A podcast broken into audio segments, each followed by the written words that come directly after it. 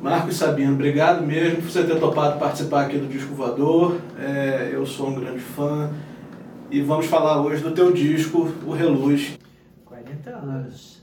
Parece que foi ontem. Vou pensar antes de você gravar, coisas que você ouvia, porque eu sei que você teve uma banda até de progressivo, né? Eu ouvia muito rádio, muito. Eu sempre fui muito, muito fã do rádio. E até hoje, né? Eu durmo ouvindo, ouvindo se, eu, se não tiver um rádio ligado, eu, eu, não, eu não relaxo, é uma coisa engraçada. E naquela época tinha uma rádio chamada Rádio Mundial, uhum. que tocava além da, das músicas. A rádio, a rádio Mundial talvez tenha sido a rádio mais, mais revolucionária né, dos anos 70, 80, porque ela era uma rádio muito popular no Rio. Uhum mas tinha programas assim super interessantes, tinha o programa do Big Boy, enfim, e eu ouvia e eu ouvia muita coisa assim, ouvia vários cantores é, brasileiros sendo lançados na época, Zé Ramalho, por exemplo, né? o Raul que vinha de, né, de, já de alguns sucessos, e eu ouvia o Raul, tinha umas músicas do Raul que eram Guita, por exemplo, mim era um hino. Quando eu ouvia Guita eu me emocionava, assim, ficava completamente entorpecido. Ouvia muita coisa internacional, ouvia muito Paul McCartney, Wings, Wings eu ouvia muito, ouvia... Isso é interessante você é, falar, porque o pessoal quando fala de Beatles esquece totalmente o Wings, né? Esquece o Wings, é. Totalmente. Eu acho que eu sou da geração Wings, é, anos 70, é, né, enfim. É, porque eu, quando o Beatles acabou, eu tinha 11, 11 anos de idade, né? Então, assim, eu, eu, eu ouvi muito Wings, apesar de conhecer muitos muito, muitas canções do, dos Beatles, mas o Wings era a minha referência, Paul McCartney e My Love e My Love, assim, quando eu via, tinham canções assim, eu sempre fui, fui muito, muito, é, eu sempre muito, me apeguei a algumas canções assim que, uhum. que ficaram canções para mim que me, me, eu digo que as músicas, as músicas, é, elas, elas, representam o cristal do tempo, né? Uhum. Quando você ouve uma canção assim que, que te marcou você consegue sentir até o aroma daquele momento, né? É o tempo que se cristaliza dentro de, né, dentro de você, é um sentimento muito único isso. E o Wings, para mim, é, foi uma banda assim que eu tenho assim, essa relação. É, enfim, eu sempre fui muito de ouvir tudo, porque eu, eu, eu fui, baile, fui de baile, vindo rock, né, do rock progressivo, depois festivais de música brasileira, passo um pouco pelo rock rural, né, que também eu tenho, gosto muito. Uhum. E, e tem influência do rock rural aqui também, mas nós vamos chegar lá. É, é. E aí eu, eu ouvia tudo, toquei em baile, né? Em baile você tem que, tem que ouvir tudo para você estar tá, tá cantando as canções que fazem sucesso naquela época, dos anos 70. É, o baile era, né? O baile era um mercado musical, era um mercado de disco, um mercado de baile. Hoje são shows, né? Naquela época eram os bailes, né? O progressivo também fez parte da sua vida, porque você inclusive teve uma banda, né? O Antares, né? Sim, sim, o Antares. É, nos anos 70, Niterói tinha um movimento de rock progressivo muito intenso. Né? Algumas bandas aqui da cidade. Tinha uma que era muito conhecida, a Spin, uhum. grandes amigos. E o Antares, que foi uma banda que eu formei com o Gotti, o Zé Henrique, tinha o Joaquim, que o Joaquim era um acordeonista uhum. e ele né, tocava acordeon e quando ele passou para o teclado, na época não, era um piano, eram era, era os órgãos, né? Era o Farfisa, o Wurlitz, enfim, aí ele tocava o piano assim, porque ele não costume de tocar sanfona, né? Uhum. E aí era, foi uma época muito legal, e tem as influências também do rock progressivo, né?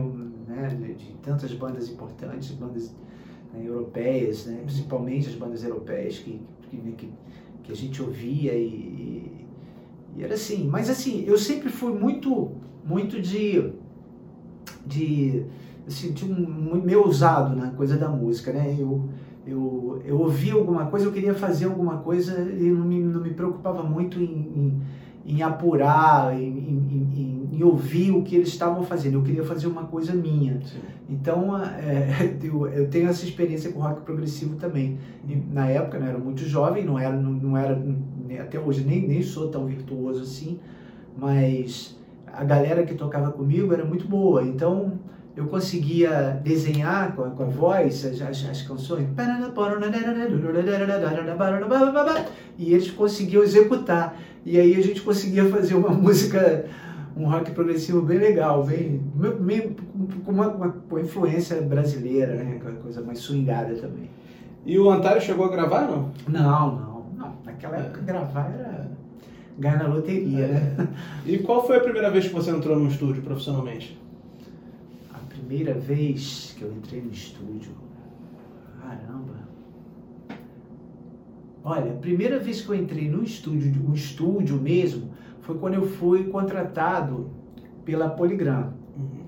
É, eu entrei em estúdios pequenos, assim, né? Mas a primeira vez que eu entrei no estúdio, a sensação que eu, que eu tinha é que eu estava dentro de uma nave espacial, alguma coisa assim. Parecia uma coisa meio de sonho. Que eu fui contratado. Na época, na verdade, antes de ser contratado, eu fui conhecer um produtor e ele me levou na gravadora para me mostrar a gravadora. E aí eu entrei no estúdio. Naquele momento, quem é que estava gravando? Chico Buarque. Então já cheguei no estúdio vendo Chico Buarque gravar e deu um intervalo assim da gravação. Eu entrei dentro do, do, do estúdio da Poligram, aqui na Barra, na Barra da Tijuca. E aquele estúdio, ele era coisa cor de abóbora, assim, com detalhes de madeira, branco. E aquilo parecia uma nave espacial. Eu fiquei. Foi a primeira vez que eu entrei de verdade no estúdio. Você tem ideia que ano foi? 80, 80. 1980. É. É possível então que o Chico estivesse gravando aquele disco Vida, né, de capa branca. Eu acho que é de 80 aquele disco, descasso, o disco que tem Morena de Angola. É, um é exato, acho que sim. É, Exatamente. É. E, o Chico, eu tinha uma, uma eu tenho um, um, eu tinha uma ligação com o Chico por causa do meu pai. Meu pai gostava muito do Chico. Uhum. E tinha uns cartuchos naquela época era era um é, era um era cartucho, não era, não era acho que era antes do, do tinha, tinha o cassete, mas eram uns cartuchos, né? Era mais grosso um pouco, mais né? grosso. É. E meu pai ouvia aqueles discos do, do Chico Buarque na, na, na, na, no rádio, no, no cartucho, uhum. e eu e eu ficava assim apaixonado assim pelas músicas do Chico. Né? O Chico também, o Chico, eu acho o Chico um grande roqueiro, né? Porque o é, Chico né? é, o Chico tem uma, aquelas ondas melódicas do Chico, né? depois com tom, coisa e tal, mas ele era e eu, eu fui da gravadora do Chico, né? Do, do Chico, do Caetano. Eu entrei pra, na Poligram. E a Poligram era a gravadora do, do, das, dos grandes artistas da, da, música brasileira na época. Tinha um cast incrível, né? Eu acho que estava, sei lá, praticamente todo mundo. Todo mundo. Na, na Betânia, é. Gal, Chico, é, é, Caetano. É. Tava todo mundo ali. É. Eu tenho uma, quando eu estava gravando esse disco, Reluz, o o Chico, não sei se era o Chico ou o Tom, estavam gravando no estúdio ao lado. Uhum. Eram dois estúdios, estúdio A e estúdio B. Eu estava gravando no estúdio B. E aí eu saio do estúdio, e tinha uma antessala da gravadora assim, aí tava o Chico Buarque e o Tom Jobim, morrendo de rir, os dois, pá, pá, pá, pá, pá, rindo pra caramba. Aí eu tava indo pro banheiro tímido assim, aí o Chico me chamou, falou assim, ô Sabino, ô Sabino, o, Chico, o Tom Jobim tá contando uma piada de Niterói aqui. Aí eu fiquei, Falei, ué, o Chico me conhece. Caramba, o Chico me conhece. Aí ele, ele me chamou assim, e, e, aí o Tom Jobim me contou a piada de Niterói sobre Niterói. Uhum. Eu não, não, lembro direito como é que era, mas eu, porque eu estava tão. Né, assim, Você não lembra a piada era ruim? Eu, não, eu não lembro que eu estava completamente. Eu estava hipnotizado, né? Imagina assim, o Chico Buarque me, veio, me chamou e estava junto com o Tom Jobim, né? Eu, eu ali naquele Aquelas coisas da Poligram, né? Você claro. cruzava assim, de repente você cruzava, tava, no, na, tava na lanchonete da gravadora, você tava do lado da Maria Bethânia. Entendeu? E era um estúdio histórico, né? Não era, não era essa, essa gravadora que o estúdio era na Barra? É. Virou um mercado hoje? Isso, é. isso, isso. Na Érico Veríssimo. É, é, isso aí. Eu ouvi uma vez o Erasmo falando que quando derrubaram o estúdio, alguém foi lá e catou um tijolo. Pra, ah, Toma aqui um é, tijolo, guarda. Isso, é, eu devia ter feito isso. Eu devia ter feito isso. Porque ali os estúdios eram, eram dois grandes, dois estúdios maravilhosos, assim, é. super me, mesas é, Nive, coisas assim de primeira, microfones LAM, coisas assim muito vintage, muito boas, sabe? O som, né? O som daquela época eram dois estúdios poderosos, da Polygram e o da Odeon, né? Da EMI. A gente podia ficar falando aqui o dia inteiro Isso, sobre é. estúdio, cara, porque uma história que me veio à cabeça agora sobre esse estúdio é que uma vez eu, eu vi alguém falando que tinha uma. Eles construíram de um jeito, pensando até no, no efeito da marisia, no efeito que, que o mar poderia ter nos equipamentos, então tinha uma proteção a mais. Eu li isso uma vez, mas. É, era, muito, era, era um prédio muito moderno na é. época, assim. Era um lugar mágico. É. Lugar mágico. Mas, cara, vamos pegar aqui esse teu disco que está fazendo 40 anos. Eu quero fazer um faixa a faixa sobre ele, porque é o, assim, é, acho que você, esse disco aqui, a sua voz foi uma das vozes mais ouvidas dos anos 80, então a gente tem que, tem que falar sobre isso. Como é que você chegou aqui? Você já tinha essas músicas? Como é que foi isso? É, eu, eu entrei na gravadora em 1980. Né? Na verdade, naquela época, eu fiz uma fita teste e, e fui aprovado. É um, foi também super. É, é muito interessante essa história, porque na, nos anos, os anos 80, anos 70, os artistas não eram contratados assim. Ah, contrato o cara e grava. Não, você tinha que passar por um, um processo de, de seleção, né? Você fazia uma fita teste. Então eu fiz uma fita teste na gravadora, gravei seis músicas, sete músicas, não lembro. Algumas que nem entraram no disco. E e aí fui contratado, né? No dia que eu fui contratado, eu, pra você ter uma ideia, eu entrei numa sala para ser para os diretores da gravadora me conhecer quem estava lá, Paulo Coelho, Roberto Menescal, eram os, eram os produtores da, da gravadora na época. Só. Só, só é. é e, e aí eu fui, fui contratado em 1980 e 81 eu gravo um compacto com uma música assim, uma culpa que está nesse disco, que é o Esperança, Sim. que é uma música que me acompanhou durante os festivais dos anos, dos anos 70, festivais quando eu saí da banda de rock, uhum. eu comecei a fazer festivais. Então eu fazia festivais e, e, e, essa música era uma música que eu ganhei vários festivais. Né? Tocando é, com vários, vários artistas daquela época que são oriundos, de, que são vários artistas oriundos do que estão hoje aí, que são oriundos do festi dos festivais. Oswaldo Montenegro, a Sandra de Sá, enfim, o do todo mundo fazia muito festival nessa época. E aí eu gravei um, um compacto, o Esperança, em 1981, tocou um pouco a música, e aí em 82 eu fui é, convidado a gravar o, o, o, LP, que na verdade, se você reparar, esse LP, ele é um new disc, é um, é um projeto novo que a Polygram estava lançando na época. Quando foram, alguns artistas foram contratados, né? Eu, o Lenine, né? o Lenine, que na verdade o Lenine na época era uma dupla, Lula, Lula, Lenine e Lula Queiroga, o, o Lenine, o Vitor Ramil, Sim, o Vitor claro. Ramil, né? e aí eu fui contratado em 81, aí entro, na, entro para fazer uma participação uma, com a banda do Guilherme Arante no festival, Planeta Água, eu cantei com o Guilherme Arante no festival, como, como músico da banda dele, e aí, em 82, eu sou convidado a gravar esse disco, o Reluz, para esse projeto novo da gravadora, que era o New Disc. Era um disco mais econômico, um disco de oito são faixas, oito faixas né, capa preta e branca, você vê que é tudo aquela coisa das gravadoras, vamos, vamos lançar para ver se o cara dá certo. É. Se o cara der certo, a gente investe mais. Investe mais. É. Mas a gravadora, né, as gravadoras nessa época tinham essa, esse caminho de investir nos artistas. Eu, eu recebia salário. Eu fiquei uhum. dois anos na gravadora, praticamente em casa, gravo, compondo, recebendo salário. Que legal. Hoje em dia isso não acontece mais. É como se fosse um auxílio, né? uma ajuda é, que a gravadora ajuda, te dava para... É, fica em casa aí, é. daqui a pouco a gente, a gente lança você. Que legal. Agora, Marcos, uma coisa que eu quero falar, vamos falar de todas as faixas, mas vamos começar com o maior sucesso, que é o Reluz, que é a primeira faixa do disco. Qual é a história dessa música? Ela já existia? Como é que é? Reluz é uma música que eu, eu tinha 16 anos. 16 anos, quando eu, quando eu fiz a música, eu compus a música.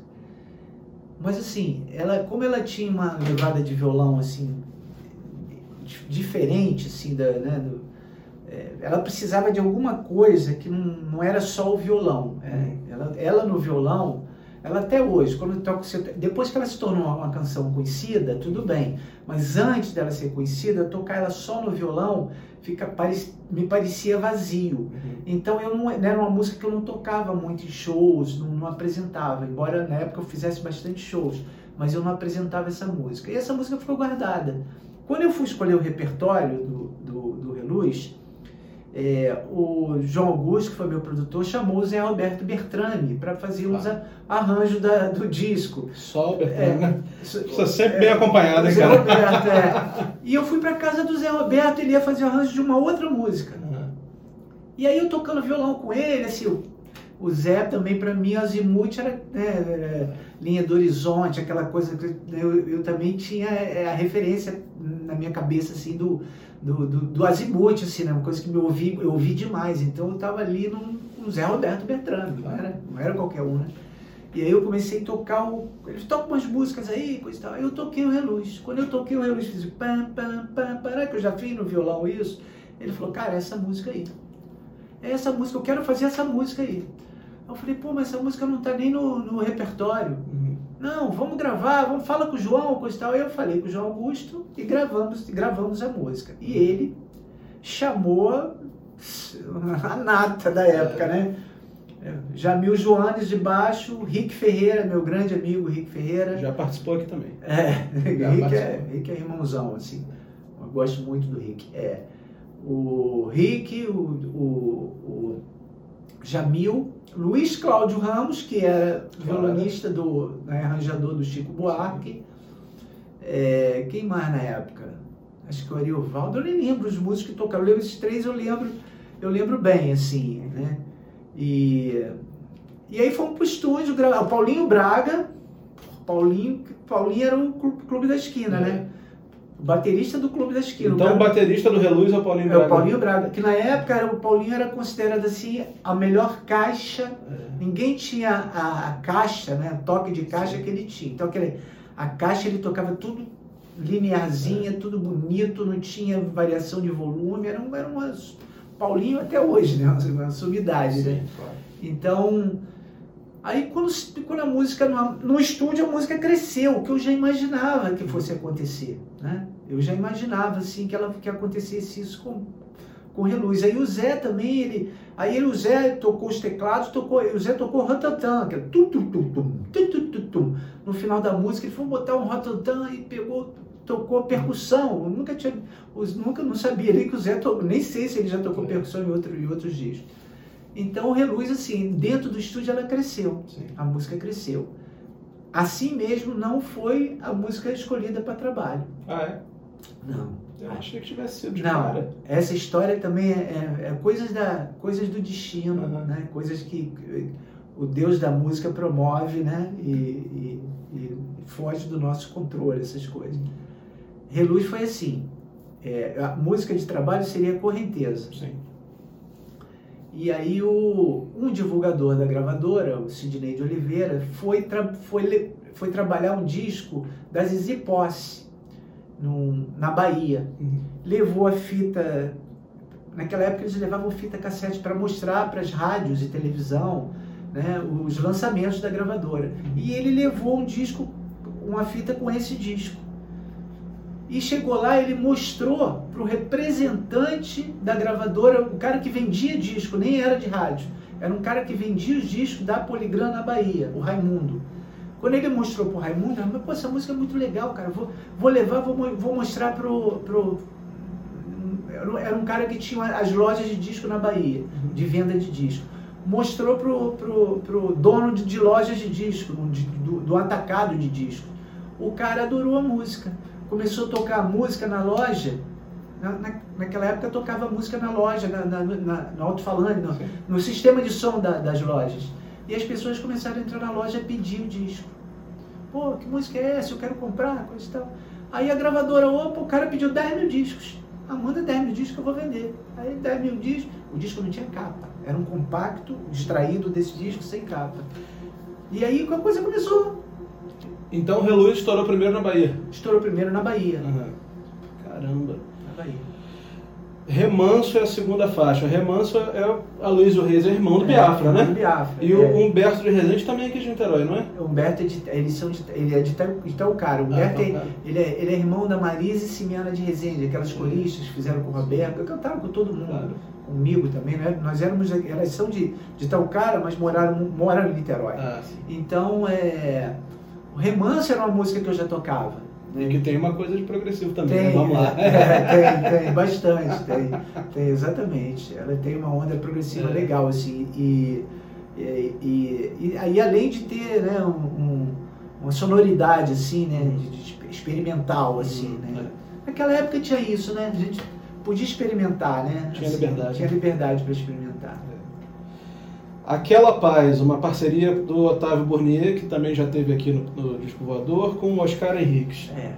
O Otávio Bournier foi um grande amigo do, da Poligram que eu conhecia, um grande maluco, né? É. Porque ele é um grande maluco, É. mas é um maluco tão doce assim. É. E, e o Otávio Bournier, ele me, ele me mostrou essa música e eu gostei da música. Falei, poxa, e tava precisando de uma música mais, mais swingada, assim, no disco, pra não, senão o disco ia ficar muito linear, Sim. muito romântico. Aí eu gravei aquela paz do, do Bournier. Isso é uma, uma característica que eu vejo em alguns discos dessa fase, assim, Marcos. Parece que os primeiros discos de alguns artistas sempre tem um pouco de uma certa variedade entre as canções, né? Isso era uma coisa normal na época, não Era, é? era. E também assim, porque naquela época tinha um- um- os músicos de gravação, né? Essa música, aquela paz, ela tem um arranjo do Lincoln. E, e, o, e o naipe, quando você vê o naipe, é, pô, é, é o, o, o Bidinho, Monta Arroz, devia ser também, Montarroios, né? O Léo, assim, só fera. É tudo assim, era tudo assim. Então os caras, o Lincoln escrevia esses arranjos, só essa galera tocava. É. Entendeu? Então, assim, é, é, é, era, tinha muito isso né, nessa época. Assim. O Lincoln Olivetti ele tinha é, participação em vários discos, né? Biafra, né? Você sabe que eu falei exatamente isso com o Biafra sobre o aquele disco que tem o Leão Ferido? Isso. E aí ele falou uma coisa que eu acho genial, eu achei genial a frase que ele disse. Ele falou pra mim, eu perguntei pra ele, falei, pô, muita gente nessa época, o pessoal torcia o nariz pra sonoridade, dizia que o Lincoln era fazia um som datado, fa- é, pasteurizava as músicas, né? Usavam essa expressão, né? Aí o Biafra falou assim pra mim, falou, olha, o pessoal que falava isso, na hora que chegava pra tocar o arranjo que o Lincoln escrevia, mudava de ideia, porque os arranjos eram tão complexos, tão bem feitos, É. que só gênio mesmo conseguia tocar. É, É. O Lincoln, é, é, o Lincoln é, é ele, né? O Lincoln é o único, assim, né? Tanto é que as coisas das introduções do, do, do, do Lincoln, né? Do- Uhum. de grande sucesso da música brasileira, as introduções, esses arranjos de naipe que só ele fazia e o time que tocava com ele, né? É. Que era assim, que a galera que acompanhava o Lincoln, que era que já tocava o Robson Jorge, é, Outro gênio. Outro gênio. né? O Robson toca nesse disco, tocou no outro também. É um grande, é um grande guitarrista que vem da black music, né? É isso que eu acho que era legal dos anos 80, era essa junção de estilos, de, de, né, essa confusão, essa salada de, de, de, de segmentos, assim, de, de galera que vinha de tudo que é, que é, que é essa, esses tentáculos da música, né? A black music, a música romântica, a música, a música a MPB, quando você juntava essa galera toda, tinha que sair coisa boa, né? Verdade. Nick City. Marcos Sabino, Luiz Otávio. Quem é esse Luiz Otávio? Luiz Otávio é um amigo meu, assim, de infância, talvez meu um amigo mais antigo, Uhum. com certeza aqui em Niterói, conheci ele tinha 5 anos de idade. E nós crescemos juntos, assim, ele é músico também, ele tem uma banda chamada Colorado Country, muito conhecida aqui em Niterói. E Nikit City é uma música que nós fizemos, assim, nos anos 70, que se tornou um hino de Niterói, assim, né? É uma, uma música que a gente fez homenagem à cidade. né? E, e eu também é uma música que me acompanha. Todas as bandas da cidade tocavam nos bares, então era uma música muito conhecida dentro de Niterói, assim, né? E, e eu tinha que gravar essa música. Ela é um country, assim, né? Bem. Né? Country bem original, né? Com banjo, com. Que tem. Eu sempre gostei muito de country music, né? E foi a mesma turma que, que tocou? Robson Não, não, não, não, não, não. Aí não, aí não. Ah, Aí não, aí, aí foi o foi o, foi o pe- pessoal do Círculo, o Ah. Fará, o Fernando Bittencourt, sim. o Herculano, que era um, um, um banjista, era foi mais a galera daqui. Eu não sei se o Rick tocou. O Rick Ferreira tocou É. nessa música também. O Circo foi a banda que gravou o primeiro disco do Biafra É, também, é, de é, 79. Sim. Viramos o disco e começamos então com Correnteza, que era para ser a música de trabalho e uma parceria tua com o Aloysio Reis. Sim, sim. O, o, o Correnteza é uma canção minha do Aloísio, que é, foi minha- primeira música que eu, que eu compus com, com o Aloísio. Depois eu fiz várias músicas com ele. E é uma música que tinha. Ele acabou que fez uma letra muito extensa e eu, eu tirei um pedaço da letra para a música ficar um pouco mais comercial. Uhum. E foi, na verdade, a segunda música desse disco, que tocou muito depois do Reluz. Foi muito difícil ter, é, colocar uma música depois do Reluz, né?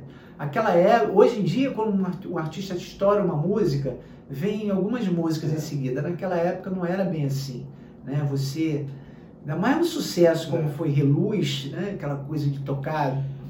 Eu imagino que a pressão também para você emplacar outro sucesso ah, deve ter sido muito pesada, né? É, não tem outro Reluz, é, não? É, isso aí. é, eu ouvi muito isso. Depois, depois dos outros discos, isso foi muito usual, assim, ouvir essa. É, porque foi um sucesso muito avassalador, né? Tocava demais, assim. Então as pessoas. Uma vez eu conversando com o Erasmo, eu, eu, eu tenho uma canção, uma música com o Erasmo, eu fiz, compus uma música com ele, né, que muito orgulho assim ter feito uma música com, com ele. E, e na casa dele, eu conversando com ele, eu falei isso para ele, falei, pô, Erasmo, ele, falou, cara, olha, é, é a mesma coisa que eu tenho em relação ao, ao sentar da beira do caminho. Do caminho. É a mesma coisa. As pessoas as pessoas conhecem um monte de outras músicas minhas, coisa e tal, mas essa é a música que quando as pessoas elas, elas, elas ligam a canção à minha imagem, essa música devia se chamar Sentada à beira do, do Erasmo. É. É. E você imagina que a pressão para ele deve ser muito maior, né? Porque a, enquanto ele fez o Sentada à beira do caminho em 68, até ele estourar em 81 com Mulher de novo, é quantas o Roberto não estourou? Exatamente. Em parceria com ele, claro, mas a pressão para ele deve ser muito maior. Imagina muito maior, muito maior, claro.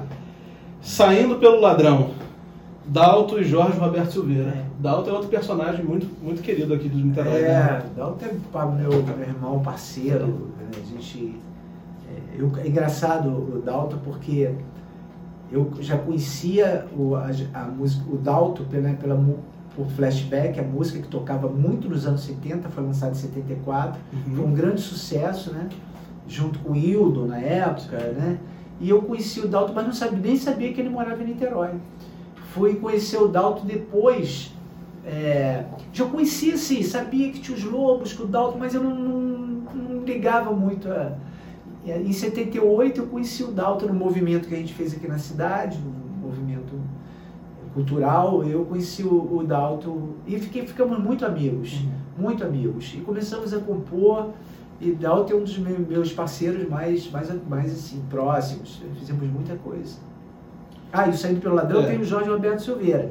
O Jorge Roberto Silveira, que foi prefeito de Niterói Sim. algumas vezes, é um cara genial, um cara que estimulou muita música, fez uma gravadora aqui na cidade, Niterói Discos. Que ainda existe, né? Existe, é. existe. É um ser institucional talvez mais importante do, do, país. Hoje é a Cris Fuscaldo que toca lá? A Cris está tocando em Niterói Livros. Livros, é. é. Niterói Discos é, é o Tavinho. Ah, é o Tavinho, é o Luiz Otávio. Legal.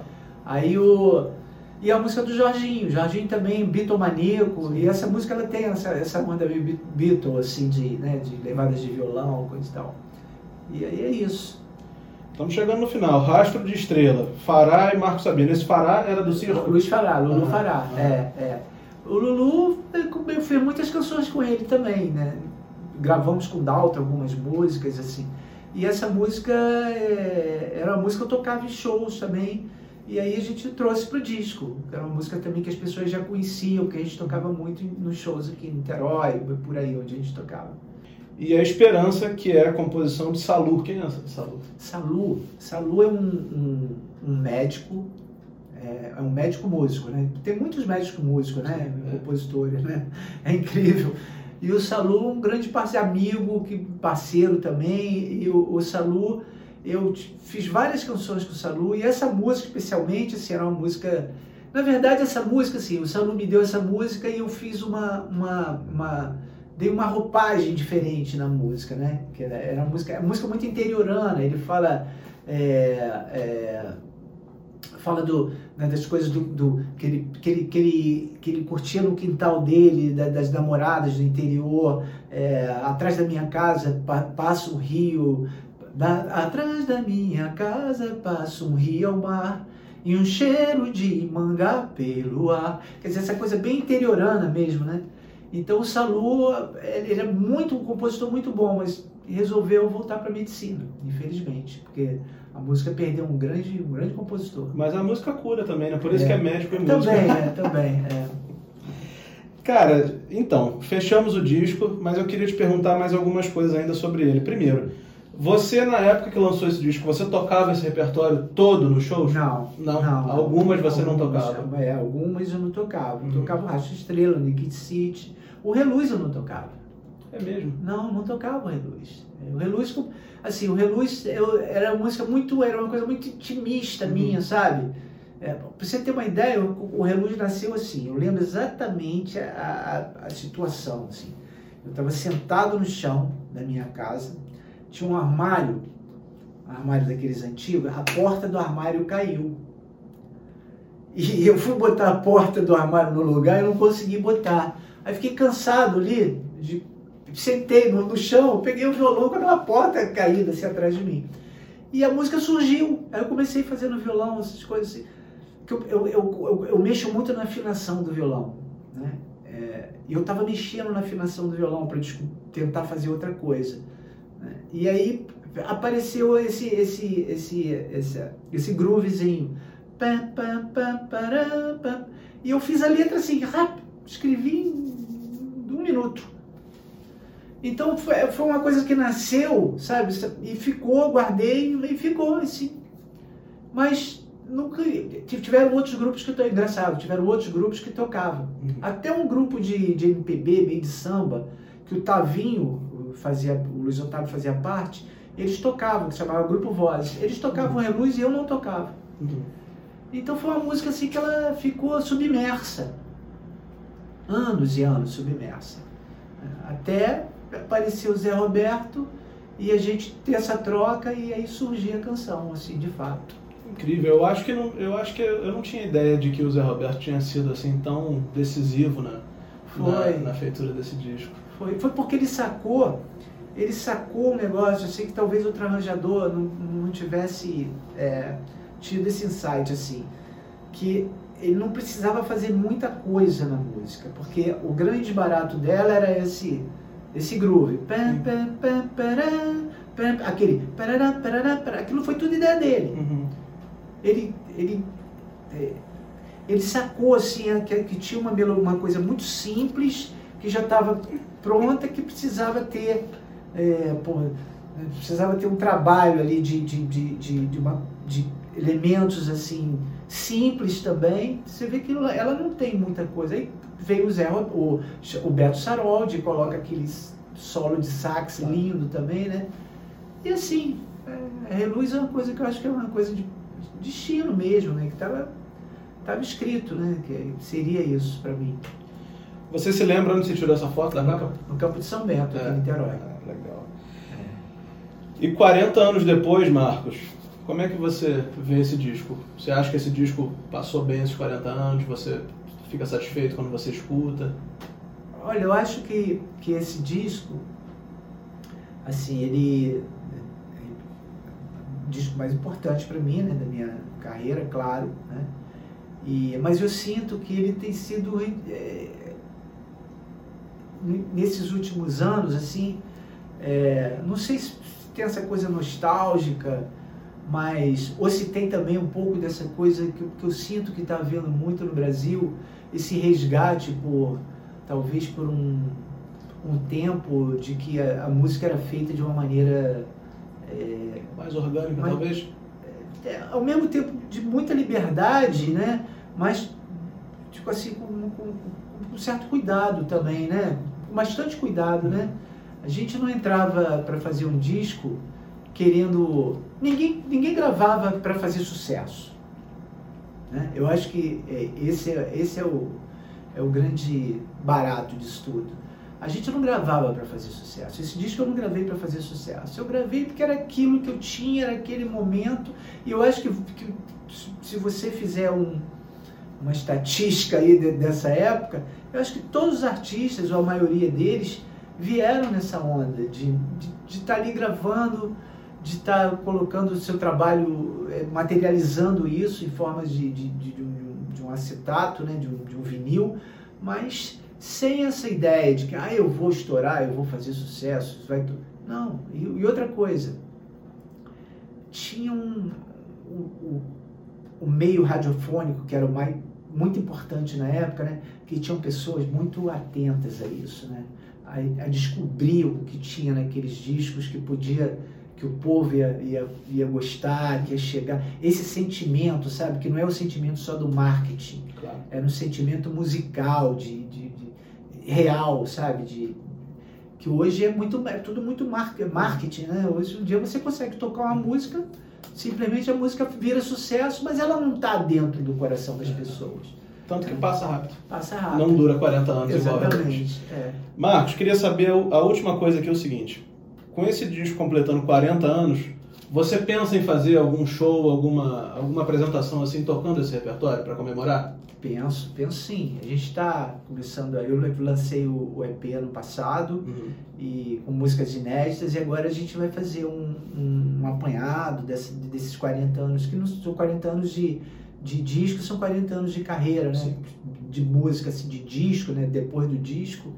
Então a gente vai fazer sim um, um show, estamos pensando em, já começando a organizar isso para poder fazer, né, tocar por aí, tocar de uma maneira tranquila, procurar lugares que as pessoas realmente queiram ouvir, né, esse resgate também das pessoas que, que, que têm essa ligação com a música, isso está sendo muito importante para mim, para as pessoas que, que, que têm essa canção, as minhas canções, né, que assim de, de, de mar, marcaram muito a vida delas assim. Uhum. então eu ter esse esse reencontro com essas pessoas para mim está sendo muito bom. Estou conseguindo fazer isso na, nas redes né?